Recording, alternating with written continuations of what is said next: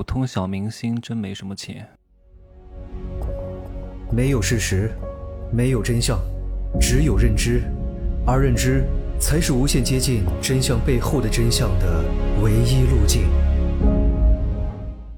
Hello，大家好，我是真奇学长。刚刚回到家，今天晚上呢，见了一个成都的老朋友。我以前在节目当中讲过他啊，你们可以看我朋友圈，我发了他的照片儿。就是非常非常爱美的这个男人啊，所以我喊他富婆。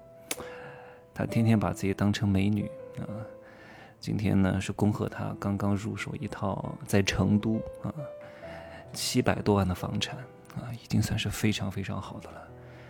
他也不结婚也不生孩子，他说人生苦短，多挣点钱，好好享受生活。他准备花八十万来装修这间房子。你要知道，这个房子不是毛坯房。一百四十平米是精装房，他要全部拆掉，全部换最好的，大概要花八十万左右吧。哎呀，有钱啊！他每年花在脸上的钱大概是五十万左右，他喝个下午茶能花个五千，对吧？一个人吃个晚餐花个三千，反正最近这两年他挣的挺多的，我也很欣赏他的人生态度。但是呢，有一点，因为他可能比较有钱。然后呢，又非常爱美，但是他赚的钱呢，很多是运气成分啊，他很难再来一次，不具备可复制性。所以人有了点钱之后呢，总是想证明点自己什么，所以他就很喜欢那些舔狗啊，不管是男的女的。他就希望有一帮狐朋狗友围着他，他花钱大撒币啊，然后让这些人前呼后拥啊，恨不得有小弟陪着他给他捏脚，所以到哪去呢？别人都把他当冤大头。他的朋友呢，普遍都没什么钱。听说他跟我讲了一件事儿哈，他说上次去 KTV 啊，都约好了去一家比较高档的 KTV。然后呢，他跟他的那些朋友讲：“你们先去啊，去了的话呢，我来买单。”但是他们约的是十点，这个朋友呢是十一点才到。他十一点到那个 KTV 的时候，发现所有的人都不点东西，只点了两瓶啤酒。我说：“你这帮朋友太可怕了，生怕他们点了之后你不来，你不买单啊，没人买单，他们都不愿意承担这个费用。然后等你来了再点，然后你来了点了之后呢，还还点了三包中华。”啊，然后也没抽完，然后临走时候你想拿一包，发现烟没有了，给你那帮狐朋狗友偷偷的塞进自己的包里了。我说太可怕了，你这帮人，我说你就是傻大姐啊！虽然你有点钱，但是你非常吃舔狗这一套，情绪价值，天天哄着你，让你有存在感。哎，我说你真的，我今天给你好好上上课哈，别被这些弱男捞女骗光你的钱。好，话题拉回来哈，今天呢讲两件事情。第一件事情呢，讲大多数小明星其实没什么钱的，可能按照一生的平均值来看，还没有你有钱。第二件事情呢，讲飞轮海为什么这么有钱？飞轮海各位认识吧？那四个人啊，零零后可能不是很清楚，但是我相信八零后、九零后应该都知道飞轮海吧？唱只对你有感觉的哈，微笑再美再甜，不是你的都不特别。呃，吴尊。我以前长得挺像吴尊的啊，高中和大学的时候，现在越来越不像了，现在像朱一龙，然后有时候照片还像白敬亭，真的太可怕了。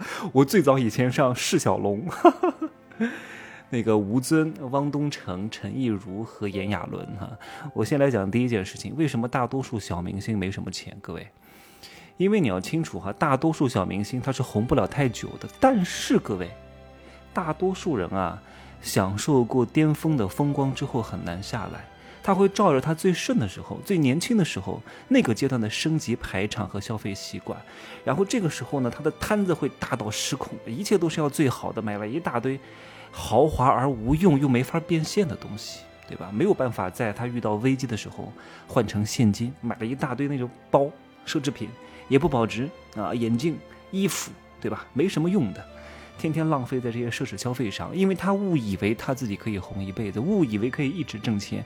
大多数小明星都销声匿迹了。你看看我，我前两天还关注到一个《加油好男儿》的当中一个一个一个人叫吴建飞啊，我不知道各位还有没有印象？零七年的好男儿，呃，我当时还觉得他眼睛挺小的。现在呢，他也应该是生了一个孩子，那这个孩子我看也没有妈妈，呵 呵那肯定就是嗯省略号哈。唉，我看他现在也没什么钱，真的，因为他本来就不是特别红啊，算是一个小明星，然后最近呢也没有什么太多的工作和通告啊，就连最近的那些二线艺人，在过去的这两三年都没什么钱，更何况是他呢，对吧？所以他们又很难去找普通的工作，他又不能够借着以前的光环一直吃到老，所以过的日子也就一般般，而且他们的消费和排场。相对来说是比普通人要大很多的。你把这个财富均值拉到一生来看，他们其实挣的可能还没有你多啊。这其中呢又有一个死循环。我真的觉得很多明星应该好好的来上我的课哈。一方面又能够守住你人性的底线，知道人性的丑恶，然后呢，知道哪些是该做，哪些是不该做，哪些商业的套路是不要去玩的。比如说，这个明星他本来就是一个半红不红的，然后他搞出很多爆点、雷点，可能让他爆红。但是，当他爆红之后，有可能隐藏着危机，因为原来让他能够爆红的那些点，很可能反噬他，对吧？当你越红的时候，你的关注度就越高，你之前可能有一些东西就会被挖出来，而且，你本来如果私生活不是特别检点的话，很可能被反噬。你看很多明星塌房了，都是因为这些原因。什么讲脱口秀的那个。叫什么卡姆，对吧？那如果你没有这些爆的点啊，没有那些可以谈的梗，然后呢，你就可能没有什么票房，没有什么商业号召力，你也不可能挣到什么太多钱。所以按照这个来讲的话，大多数小明星没有什么钱。凡是那些当了明星又非常有钱的，无非就是第一个啊，在他红的时候结婚，嫁入豪门，从此隐退；第二个呢，就是当他准备把业务扩大，开始花大钱招各种各样团队的时候。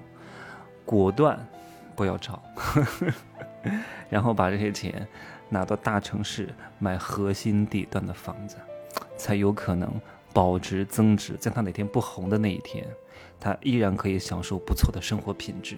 所以各位不要羡慕那些小明星哈，你看看很多 TVB 的演员到五十多岁卖保险当服务员儿，哪怕获得过什么金像奖最佳男配的，依然送快递卖保险当服务员。而且他们心态很容易崩坏。我也建议大多数明星，如果你周边有些演员朋友，把我的课发给他，好好给他做一些咨询诊断，哪些事情不能做，哪些雷不能踩。大多数人心态不行的啊，一旦红了之后特别张狂啊，觉得了不得了啊，他没法在这个时候慎独，所以特别容易爆雷，特别容易花钱大手大脚。当他哪天突然出问题的时候，都是无力回天啊。另外再讲一个事情哈，有很多明星，你看上去他好像过气了，但是他其实非常非常有钱啊。我今天要讲的这个案例呢，叫飞轮海。飞轮海呢，你说唱的也不是很好，跳的也不是很好，但是各位哈，当明星、当偶像搞这个组合，其实是他们的副业。其中有一个人非常非常厉害啊，吴尊我就不用讲了，他是文莱小王子啊。开了健身房，开了餐厅，开了发型屋啊，跟他们几个人合伙的。其中最厉害的是谁呢？陈亦儒。陈亦儒这个人真的是情商非常高，个子也很高，身材也很好，学历也很高。一方面呢，他是个富二代，但是呢，他不是纨绔子弟哈，是家族产业的继承人，而且他学历非常高，是加拿大维多利亚大学的经济学硕士，然后还考取了加拿大中央银行的分析师执照。所以呢。他对搞钱还是非常有兴趣的啊！你看似他好像过气了，但其实他非常有钱啊。因为他们那个时候呢，为什么要进娱乐圈呢？我觉得他们这点想法跟我是一样的。就像我以前为什么要当主持人？因为那个时候当主持人对我来说是赚钱最快的，然后呢最能够让我增光添彩的，所以我就进去这个行业。但是我后来发现，当主持人其实很难赚到什么大钱啊。我也跟各位讲过，凡是这个人跟你讲他是什么主持人、模特、演员。只要他不是名人啊，不是非常非常知名，他一定没什么钱。所以飞轮海当时玩这个组合，也是因为那个时候玩组合比较赚钱，所以他们就跟风进去赚快钱。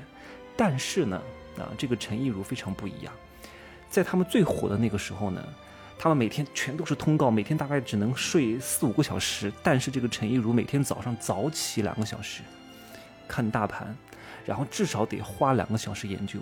看各种各样的上市公司的财报，然后这个飞轮海这个组合赚到的钱全部都交给他打理，然后他每个月的盈利大概是十万台币上下，大概是两点五万人民币。但是那个时候，北京四环内的房子多少钱？每平米大概是三千块钱的年代，他们靠投资每个月能挣两万五人民币。除了投资炒股之外呢，他还借着工作的机会，全世界各地到处飞。很多明星也是全世界各地到处飞。那除了工作之外，就在酒店里面休息休息，消遣娱乐啊，或者纵情声色。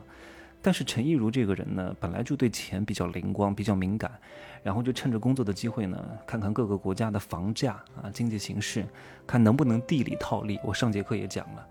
我记得他在两千零八年的时候，台北房价比较低的时候，买了一套千万豪宅，现在市值至少是翻了两倍以上。然后呢，还跟吴尊开过这个什么理发店，然后跟吴建豪开过面包店，然后现在又进军。这个直播带货的行业，哈，销售额、营业额还是挺高的，比陈小春厉害很多。陈小春的名声比他大，但是呢，他非常认真，非常努力。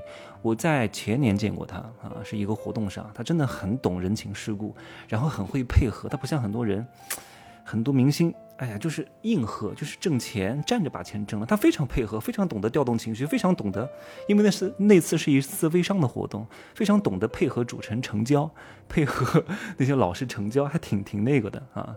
人也非常非常随和。还有一个就是炎亚纶哈，炎亚纶是他们组合当中年龄最小的，八五年的哈，在他们最红的那一年，二零零七年，他二十三岁。我真的觉得这个人很真。然后非常人间清醒，比较理性。虽然他长得很可爱，但是我觉得他很有领导能力。他父母好像是医生吧，也算是一个家庭还不错哈。在他最红的那一年，他二十三岁，然后跟着陈亦儒一块玩股市，挣了一点钱啊，再加上通告费用，花了三千万台币。那个时候二十三岁，零七年的时候，在台北市中心买了一套豪宅送给他老妈。然后在二零二零年的时候，我估计他和陈亦儒学了这一套。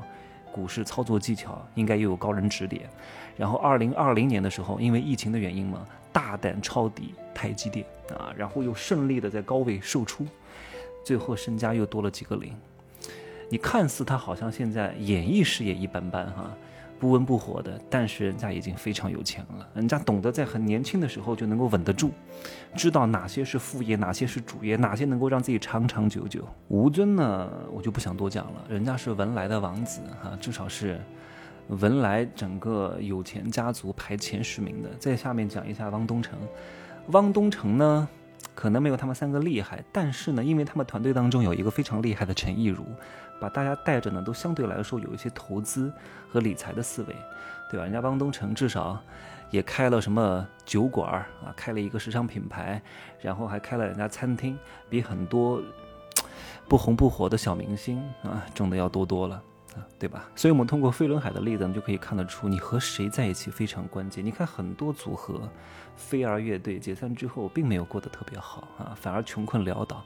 你的团队当中，你和谁为伍非常关键。你的团队当中有一个人懂得赚钱，懂得投资，懂得理财，啊，懂得怎么去钱生钱，懂得适时的去抉择不同的行业方向，对其他成员都是有帮助的，对吧？近朱者赤，近墨者黑。如果这个团队当中都是。没什么脑子的啊，眼没脑空的蠢货，我相信他们不红之后过得也非常非常之惨，好吧？今儿呢就说这么多啊，再见吧。